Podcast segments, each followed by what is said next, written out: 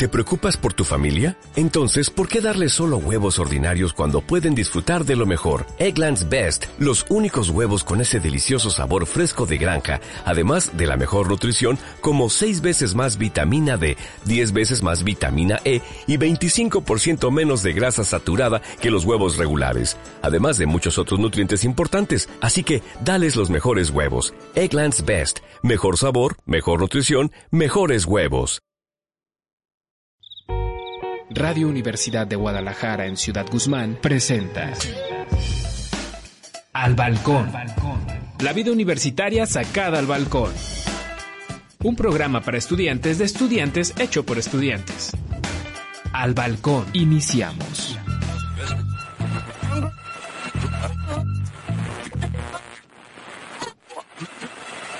Hola, bienvenidos a otro al balcón desde casa. Les saluda Isabel Rosales y darles la bienvenida, como siempre, a otro miércoles balconero. Muchas gracias por continuar como cada semana con nosotros. Braulio, ¿cómo estás? Hola Isa, eh, qué bonito miércoles para todas las personas que nos escuchen. Eh, pues ya iniciamos junio, ah, va a pasar un sonido de campaña. Eh, pues feliz miércoles para todos, que ojalá que disfruten este programa como nosotros disfrutamos hacerlo y pues no sé, Isa, algo más antes de, de, empezar ya con este bonito tema que yo tenía muchas ganas de hablarlo. El tema de hoy pues es emprendedurismo, pero no les cuento más porque les dejamos la cápsula de nuestra invitada para que la conozcan y regresamos. En el programa de hoy hablaremos largo y tendido sobre emprendurismo durante una hora, nuestra invitada experta, la maestra Erika Camacho, resolverá cuestionamientos acerca de cómo crear una empresa, por qué debemos emprender y estrategias de emprendimiento. Y sí, Erika Camacho es la ideal para explicarnos todo esto y más. Tiene experiencia como conferencista y docente en temas de mercadotecnia, política, liderazgo y habilidades directivas. Además, ha estado a cargo de departamentos administrativos y campañas de marketing locales y federales. Quédate, yo soy Jackie Contreras, esto es Al Balcón. Comenzamos. Continuamos en Al Balcón. Bueno, pues maestra, bienvenida. Muchísimas gracias por estar hoy con nosotros. Muchas gracias por la invitación a Braulio e Isabel y gracias a todos los que están presentes en esta transmisión. El día de hoy eh, vamos a hablar sobre emprendurismo y Braulio, si me permites, eh, me gustaría empezar a, charlar con, la maestra Erika. Y es que he visto una tendencia de videos en redes sociales en donde hablan sobre emprendurismo, ¿no? Y, y tratan de enganchar a la audiencia con cifras muy grandes de dinero que ellos mm, obtienen muy rápidamente y son este tipo de como inversionistas por internet que te dicen, lo puedes hacer desde tu teléfono. ¿Por qué no hablan de un sistema económico el que vive el mundo en lugar de hablar de cuánto dinero obtienen con esas, según ellos, inversiones? Porque realmente me parece un negocio, pues, no tan confiable. No es confiable, ¿eh? yo, yo he visto, me han llegado varias ofertas de negocios y no, no le veo como que ganar, ganar o que pueda ser un, un, sueldo estable para, para alguien que va a invertir en eso. Bueno, también hay que entender que ahorita eh, estamos en una época de crisis, ¿no? Primero que nada, y entender que todo mundo va tenemos una plataforma a través, nosotros ahorita nos estamos vendiendo a través de una plataforma de Internet. Y hoy en día estos espacios que todavía no están regularizados al 100%, pues entran cualquiera, buenos y malos, ¿no? Empresas eh, fiables y, establecidas o empresas fake o piratas.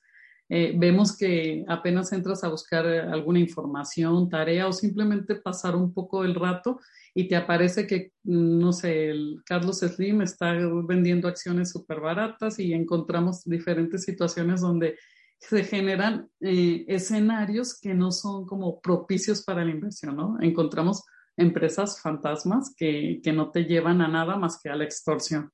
Y luego encontramos este tipo de empresas, no sé si se referían a, parte de este tipo de anuncios que les aparecen que dices, híjole, voy a invertir ahorita, a ver, déjame, me meto.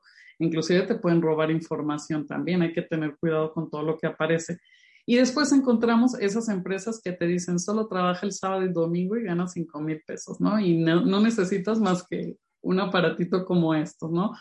Es de llamar la atención que las estructuras dentro de las organizaciones operan conforme sus objetivos. ¿Cuál es el objetivo de esa empresa? Pues reclutar gente, vender a partir de del, poco conocimiento de, de, su estructura o de sus vendedores y tratar de generar recursos en la manera en la que se convenza que vayan a vender, ¿no? ¿Y qué están vendiendo? Aquí preguntaríamos cuál es el servicio. Vamos a entender también que no somos el mercado, creo que ninguno de nosotros hemos caído en ese tipo de ofertas. Y yo les preguntaría a quienes están detrás de la pantalla si, si alguna vez lo han considerado, ¿no? Pero creo que no, porque, bueno, hay 3% de la población es la que estudia licenciatura y de ahí grado a nivel superior eh, posgrados eh, y bueno, pues creo que los segmentos van muy bien definidos, ¿no? Aquí hablaríamos, eh, estamos en el tema de emprendurismo, como bien lo dijo Isabel, cómo emprender, por qué emprender, a qué de emprender, qué es lo interesante de todo esto y creo que lo podemos ir definiendo en las diferentes pautas que ustedes me den, pero yo me quedo con que primero vamos a analizar siempre, nos vamos a poner del lado de, del estratega o del empresario, del vendedor, ¿por qué me quieren vender un producto? Cuestiónate eso siempre. O sea, ¿por qué me apareció para empezar esta información en mi pantalla, no? Ahora, ¿por qué quieren llegar a mí? ¿Y, qué tipo de cliente soy o qué consumidor, no? Sí, hay que tomar en cuenta que el algoritmo funciona en redes sociales justamente por lo que tú buscas o lo que todo, todo el tiempo estás consumiendo. Así que, Braulio, perdón, te interrumpí. No te preocupes, Isa. De hecho, iba a hacer un comentario algo parecido. Hay una película que me gusta mucho, que es El Lobo de Wall Street, que al principio usan ese, ese término que hay que saber vender y que dicen, ¿cómo saber vender? O algo así usan de que tienes que venderme esta pluma. Y le dice, pues no saben cómo hacer para, que, para venderla y dicen, fírmame este papel, no tengo con qué, te vendo esta pluma. Y es, eso, eso se me hizo una muy buena energía. Ahora, refiriéndonos también a, a empezar a emprender, ¿Cómo es mejor desde su perspectiva? Eh, ¿Solos, así individual o ya con un equipo de trabajo? Ok, bueno, en esta analogía que acabas de hacer del lobo de Wall Street, eh, voy a usarla. Cuando dicen vamos a, eh, perdón, fírmame o algo así, ¿no? Fírmame este papel y bueno, pues no tienes esta pluma, entonces fírmame. Estamos entrando a los principios del marketing. Identificamos necesidades para poder proveer de esas necesidades con un producto o servicio. Entonces, cuando identificamos, este es el primer objetivo, tenemos que identificar una necesidad para poder emprender. Y esa necesidad la versa a través de nuestra experiencia, todo lo que nosotros comunicamos, pensamos, sentimos, deseamos, tiene que ver con el cúmulo de mis 37 años, por ejemplo, de lo que yo he vivido, tengo y he conocido también o leo y me empapo de información, o sea, todo es a partir de esa experiencia. Ustedes están más chiquitos y todo esto que nosotros tenemos a través de la actividad académica que desarrollamos, lo que consumimos, empieza a fijar una experiencia. Nosotros identificamos eh, al público, primero identificamos una necesidad y después vamos sobre un público al que necesitamos vender. Entonces, para emprender, tenemos que tener primero una idea, tenemos que desarrollar eh, una idea clara de qué es lo que necesitamos nosotros llevar a cabo. ¿Emprender solo o emprender en equipo? Es tu pregunta concreta, ¿no, Braulio? Sí, maestra, sí es. Ok. Eh, yo les, hay un proverbio africano que dice, ¿quieres correr solo? ¿Quieres llegar lejos? Ve solo. ¿Quieres llegar a la meta? Ve acompañado. Y ese proverbio me gusta mucho porque en el emprendimiento uno solo no es lo mismo una sola idea que estemos varios viendo una diferente alternativa. Tenemos que tener siempre un equipo donde podamos generar este brainstorm, donde podamos generar diferentes eh, cruces de información y donde la experiencia de cada uno de esos miembros de este equipo nos lleven a identificar necesidades completamente diferentes a las que yo puedo, puedo visualizar, ¿no? Debemos de definir una también, ¿quiénes formarían parte de este equipo de trabajo? No sé si me estoy adelantando, pero creo que no solo basta decir, eh, para el emprendimiento en mi experiencia es, vamos acompañados, hacemos un equipo, no vamos a lanzar una convocatoria de, el día de hoy se me antojó que vamos a hacer, este, vamos a definir un proyecto de negocio y bueno, pues quién quiere entrarle. No, no es así. Tú empiezas a, revisar este, bibliografía, a documentarte, a definir más ese segmento al que te quieres enfocar y mm, al momento de tú ir revisando o analizando la información, va a venir personas, pueden ser maestros, pueden ser amigos, pueden ser empresarios, puede ser quien sea que sea el referente para este proyecto que tú vayas a definir.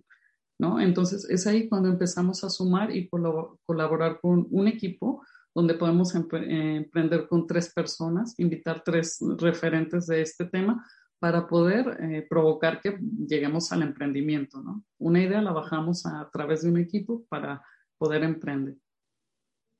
Maestra, nos vamos a nuestro primer corte, pero continuamos en el segundo hablando o charlando sobre emprendedurismo con la maestra Erika Camacho. No se vayan, estamos en Al Balcón. Al Balcón. La vida universitaria sacada al balcón. Regresamos. Continuamos. Al balcón. Continuamos con nuestro segundo bloque. Gracias, estamos en el balcón. El día de hoy platicamos con la maestra Erika Camacho, pues a quienes nos ven por YouTube la pueden conocer, pueden conocer su, su cara, pero quienes nos escuchan por radio y por Spotify les recomendamos que vayan y escuchen este y todos los programas que tenemos. En el tercer bloque, Braulio les recuerda en sus redes sociales como siempre, es que por lo pronto, maestra, nos quedamos en cómo convertir un proyecto en una empresa, cómo bajamos esta idea que tenemos, la, pues la dejamos en nuestro equipo de trabajo, pero cómo se convierte en una empresa. Ok, una vez que tenemos identificada la idea, que ya nos apasionamos, que ya la compartimos con quienes más confianza tenemos, eh, hablo en el tema de los negocios o con quien te va a apoyar, eh, o tu misma pareja, no sé, con quien tú decidas que es el impulsor también para tu proyecto, tenemos que hacer, yo lo defino en cuatro pasos, ¿no? Lo primero es que realicemos inteligencia de mercado. Esto quiere decir que vamos a evaluar si vale la pena o no el esfuerzo que vamos a hacer.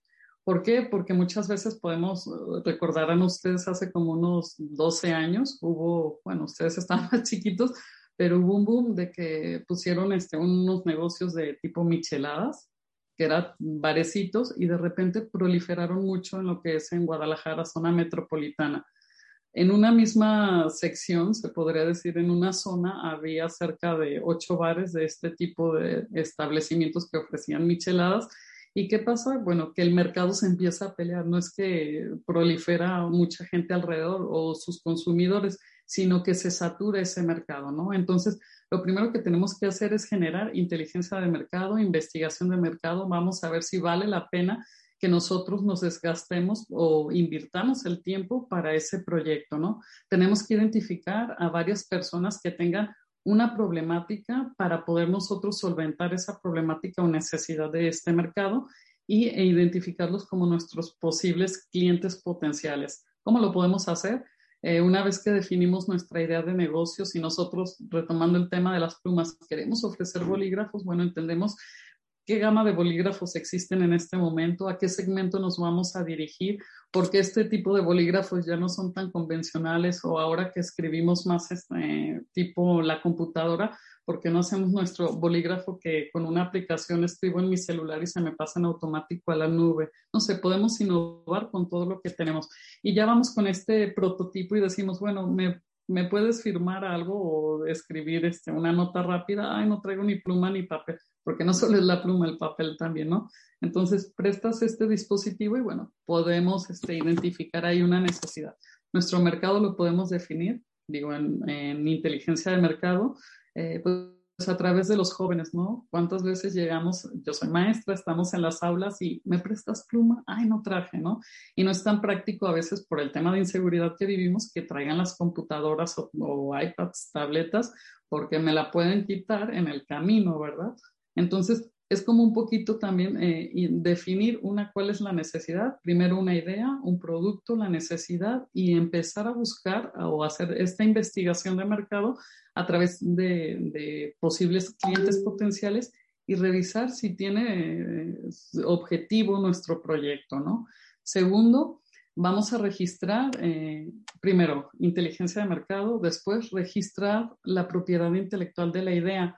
¿Por qué? Porque yo ahorita acabo de, se me acaba de ocurrir una idea, hay diferentes prototipos de este, de este producto que yo les decía. El iPad, por ejemplo, ya tiene su propia pluma y, los equipos de, de Android, perdón, también este, lo tienen, pero nunca he visto así que saques la pluma en el celular y, y en automático te mande la nube.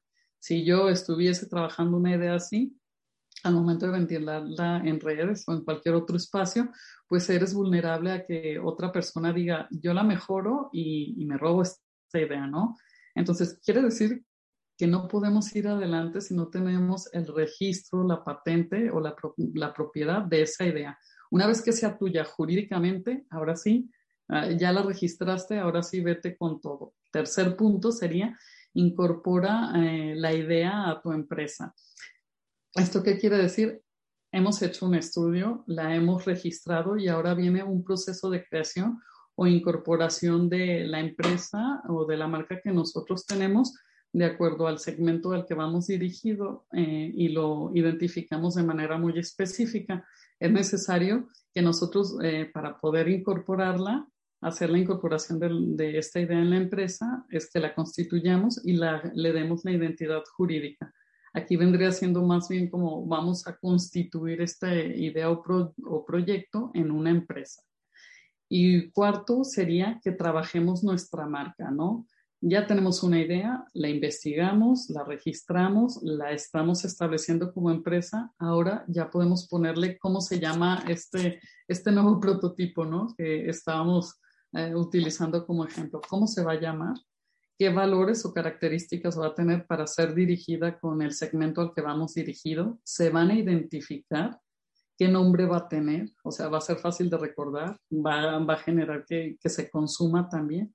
Entonces, el trabajar la marca ya abrimos también otro, otro bloque ahí de, de, diferentes puntos que tenemos que abordar, como imagen corporativa, identidad, filosofía, valores, y que esto eh, vaya en comunión con nuestro segmento o público objetivo. Solo así es como nos consume. Eh, no sé si me alcance a preguntar, Isa, o, espero, tú dime. Pues tú dime, tú eres el cronómetro. pues nos quedan... Creo que como tres minutos, ¿no? Tres minutos. Pero... Si quieres, dejo la pregunta al aire eh, y lo continuamos en el próximo bloque, que, que rápido se nos está yendo el programa. Van dos bloques ya. Eh, maestra, ¿cómo, ¿cómo se pueden clasificar las empresas, por ejemplo? Ah, la dejamos así la, la, pregunta para dejar en duda a todos los que nos están escuchando, para que más emocionados estén y la contestamos ahorita regresando. Perfecto. Muy bien, los dejamos con una cápsula en la que desmitificamos millonarios. Así que no se vayan, esto es Al Balcón. Al Balcón la vida universitaria sacada al balcón. Regresamos. Continuamos. Al balcón. Llegamos a nuestro bloque número 3 y se había quedado una pregunta al aire, que cómo es que se clasifican las empresas, de pues ya la maestra nos dijo cómo convertir un proyecto, cómo convertir una idea en una empresa, pero ahora pues también queremos saber cómo se clasifican estas empresas, porque pues hay pequeñas, grandes, pero antes me gustaría que Braulio les recordara las redes sociales del programa para que vayan, nos sigan, comenten y discutamos este y todos los programas. Sí, de hecho, pues al final del, del, del programa tenemos unas preguntas del público que, que las hicimos en las encuestas eh, hace unas semanas para que, pues si tienen alguna duda de lo que es eh, este de emprendedurismo, este tema, cuando le hicieran saber, ya saben, en Instagram nos encuentran como arroba uni.albalcón, en Twitter arroba v-al balcón, en Facebook arroba al donde pues cada semana estaremos compartiendo eh, nuestros invitados, algunos temas que se van a tratar durante la semana para que pues nos sigan, nos regalen un like, igual en Spotify y en YouTube, que nos apoyaría mucho, como les hemos dicho, no nos pagan, pero nos encanta hacer esto, así que les agradecemos mucho que, que lo compartan y que disfruten este programa. Muy bien. Bueno, pues dando continuidad, de nuevo, eh, bienvenidos a los que se están incorporando. Vamos a hablar sobre la clasificación de las empresas. Y al parecer encontramos actualmente lo que son eh, cinco clasificaciones. La primera es según el tamaño. Tenemos que identificar si esta es microempresa, pequeña empresa, medianas o grandes empresas. De acuerdo a su clasificación, estas son, eh, encontramos por ejemplo, las microempresas eh, tienen que ver con el número de trabajadores, con el volumen de ventas y con el total de activos. Esto es cómo se clasifica, ¿no? Entonces podemos encontrar por su tamaño micro, pequeñas, medianas y grandes. Yo creo que todos los que nos dedicamos a las ciencias económico-administrativas, por ahí las hemos de haber visto, ¿no? Entonces, microempresa es aquella que tiene hasta 10 trabajadores. Las pequeñas empresas son aquellas, y yo les preguntaría más bien, para hacerlo un poquito más dinámico, qué empresas encontramos que, tengan como 10 trabajadores.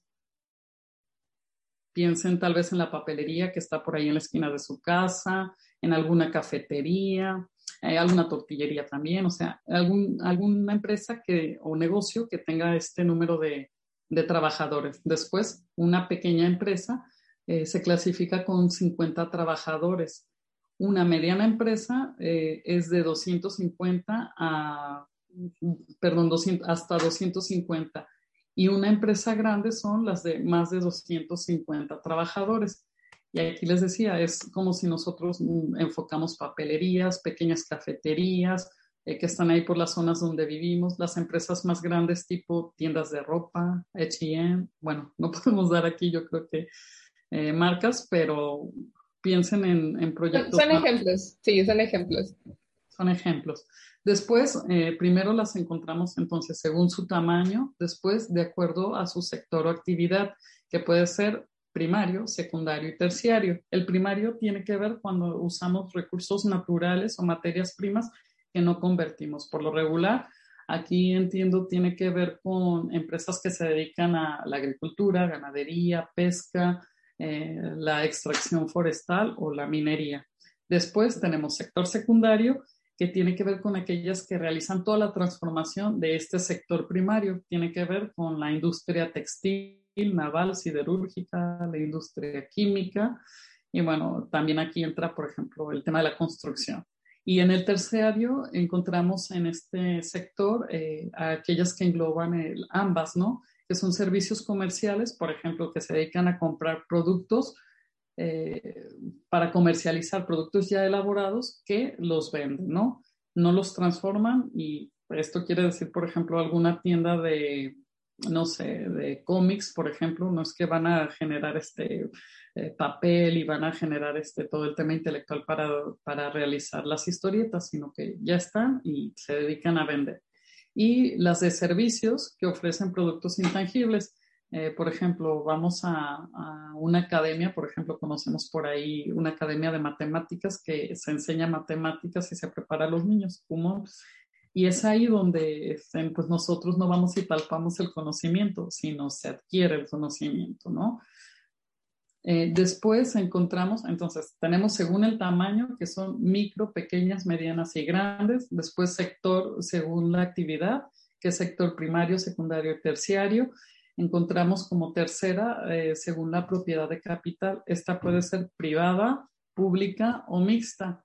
Las industrias privadas, bueno, son aquellas que, que, se dedican desde una persona jurídica física a vender, ¿no? Genera un producto o servicio y estas venden. La pública son aquellas que son entidades del gobierno que ofrecen servicios y la mixta contempla estas dos.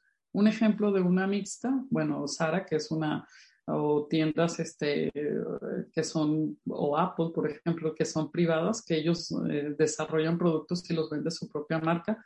La pública son empresas del gobierno que podríamos ahí identificar como Liconza o Segalmex. Y ustedes eh, conocerán que es lo que es Segalmex es lo que conocemos como seguridad alimentaria.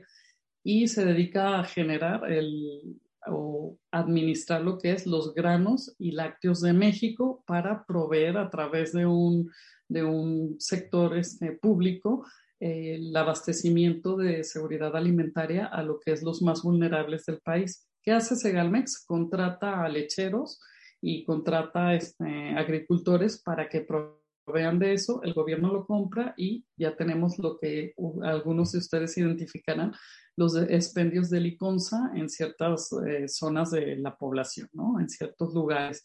Y bueno, esto es cuando se contrata el gobierno a particulares y se genera la venta y la creación de productos a, un público. Y aquí encontramos la tercera, que es mixta.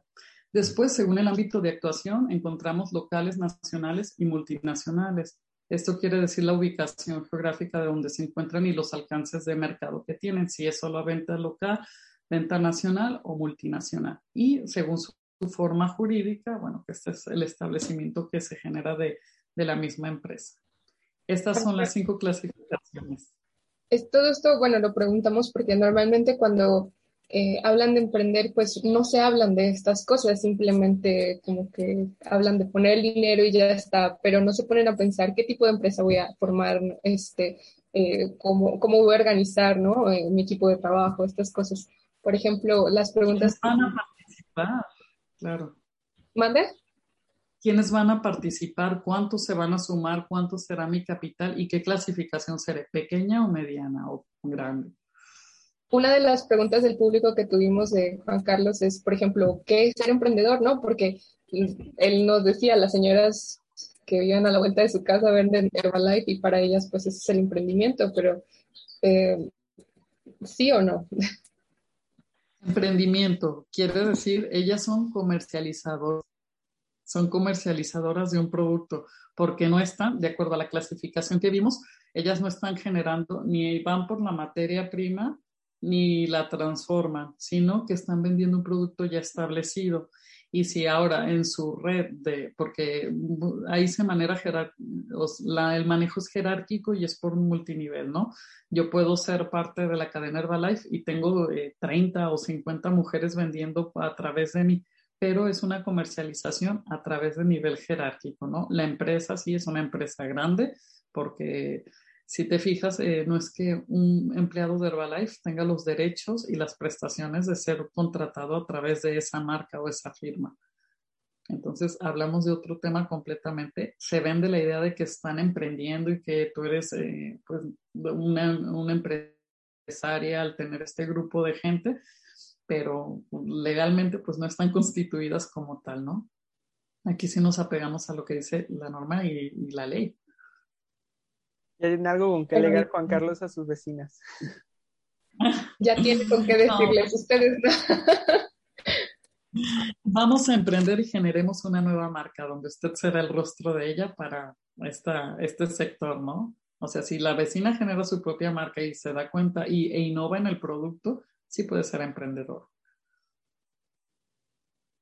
Maestra, nos quedamos hasta aquí, tenemos que ir a otro corte. Les dejamos una cápsula, esta habla sobre el Premio Nobel de Economía del año pasado, bueno, los dos premios Nobel de Economía del año pasado. Regresamos, estamos en el balcón, nos queda un bloque. Al balcón. La vida universitaria sacada al balcón. Regresamos.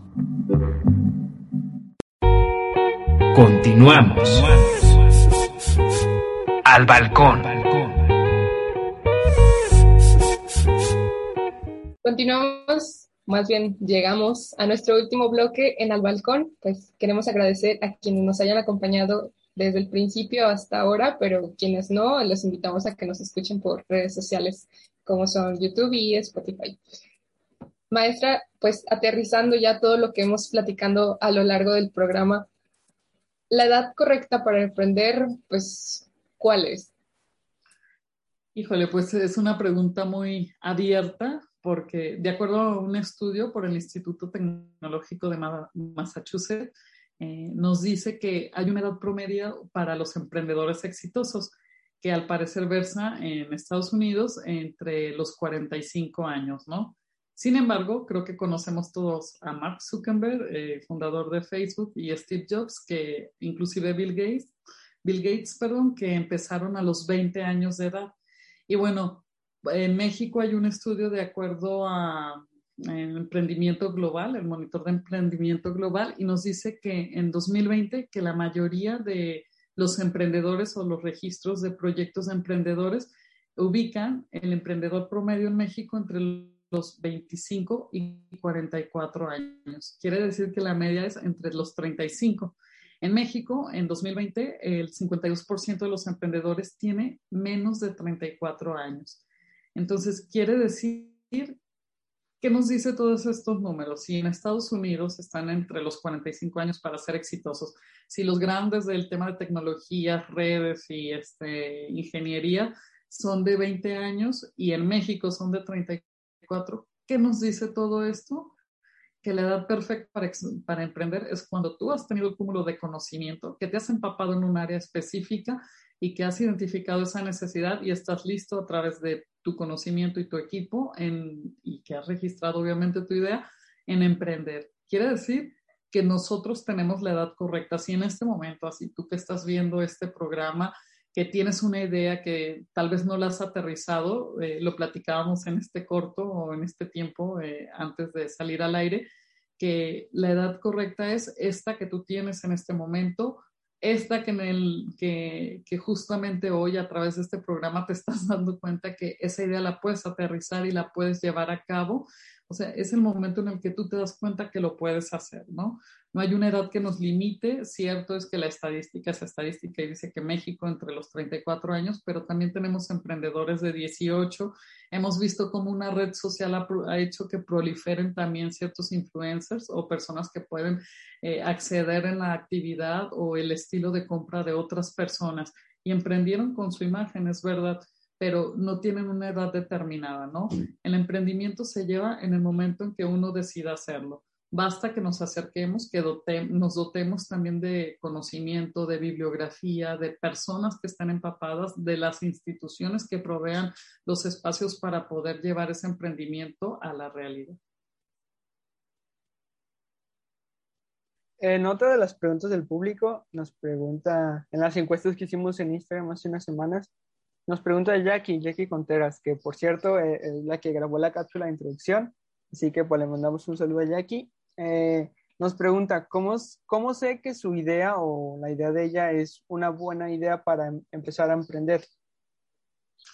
Jackie, yo solo te digo, si tu idea, una, para empezar, creamos en nuestra intuición, ¿no? Se dice mucho que los negocios no deben de ser de intuición, pero si tú no crees en ti y en tu proyecto, ¿por qué yo lo tengo que hacer?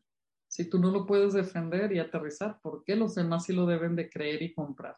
Entonces, una confianza y creer que esa idea, que recordarán este, la primera respuesta, ¿no? Tenemos que hacer eh, investigación de mercado o inteligencia de mercado, analizar mi idea, si, eh, pensarla, ¿es buena idea? ¿No? Vamos a aterrizarla, vamos a investigar qué competencia tiene, si existe ya y si no, cómo la podemos mejorar y e identificar a través de un estudio de mercado si esta es viable. Nomás por estos cinco puntos que hacemos, determinamos si sí va adelante o si la, la innovamos o la reestructuramos para poder seguir. De esa idea partirán otras, pero nunca nos quedemos con que creo que eso ya salió, creo que no sería bueno, yo cómo la voy a tener, no.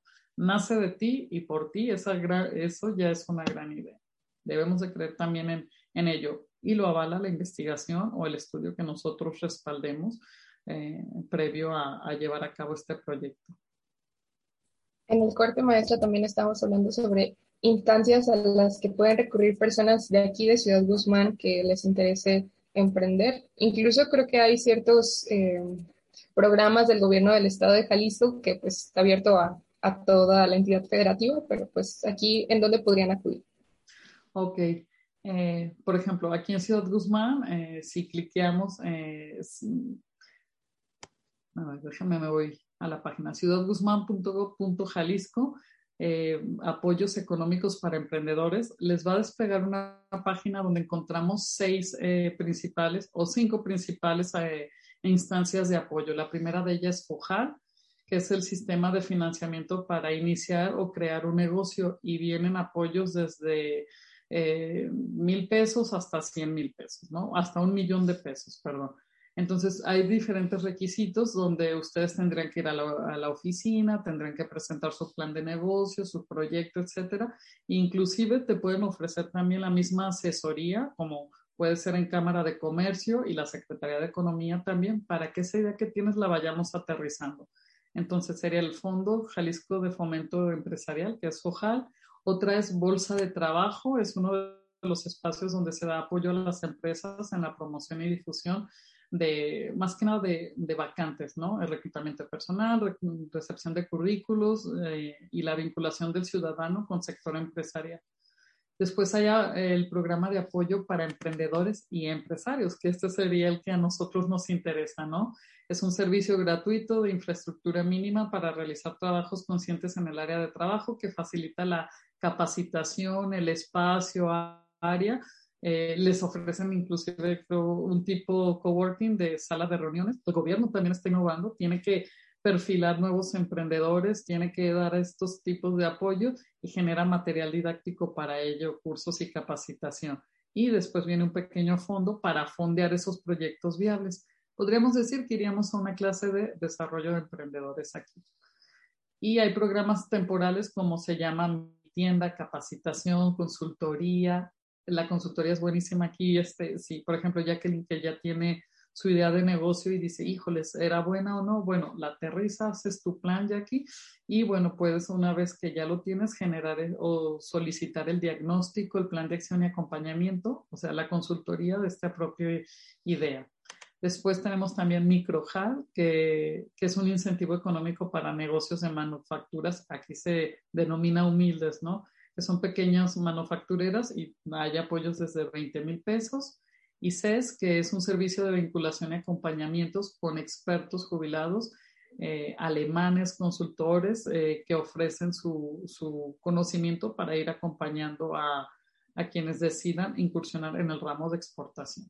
¿sí? Entonces, yo los voy a invitar a que nos metamos, googleamos eh, apoyos en financiamiento y lo que te despliegue en el estado de Jalisco y en Ciudad Guzmán será prácticamente las mismas páginas porque dependemos de, de, pues, de un solo gobierno del mismo estado y estos beneficios los debemos de aprovechar. Hay mucho recurso que se va, que se pierde porque no está siendo aprovechado.